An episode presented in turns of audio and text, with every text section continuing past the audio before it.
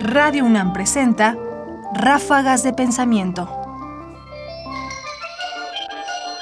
Son las 20 horas, 8 de la noche del lunes 14 de junio de 1937. Transmite Radio Universidad Nacional desde sus estudios en Justo Sierra 16, México. Con ustedes, Alejandro Gómez Arias.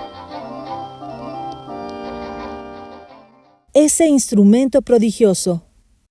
Esta es una mini ráfaga que tomamos de una frase de Alejandro Gómez Arias en su discurso inaugural de Radio UNAM, que dice así.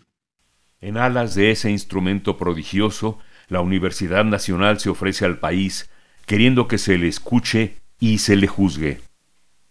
Alejandro Gómez Arias. Discurso inaugural de Radio Universidad. Fragmento. Pronunciado el 14 de junio de 1937 en la Ciudad de México. Y no puedo hacer sino énfasis en lo del instrumento prodigioso. Ese instrumento maravilloso que es la radio, como lo fue entonces, como lo es ahora. Ráfagas de pensamiento.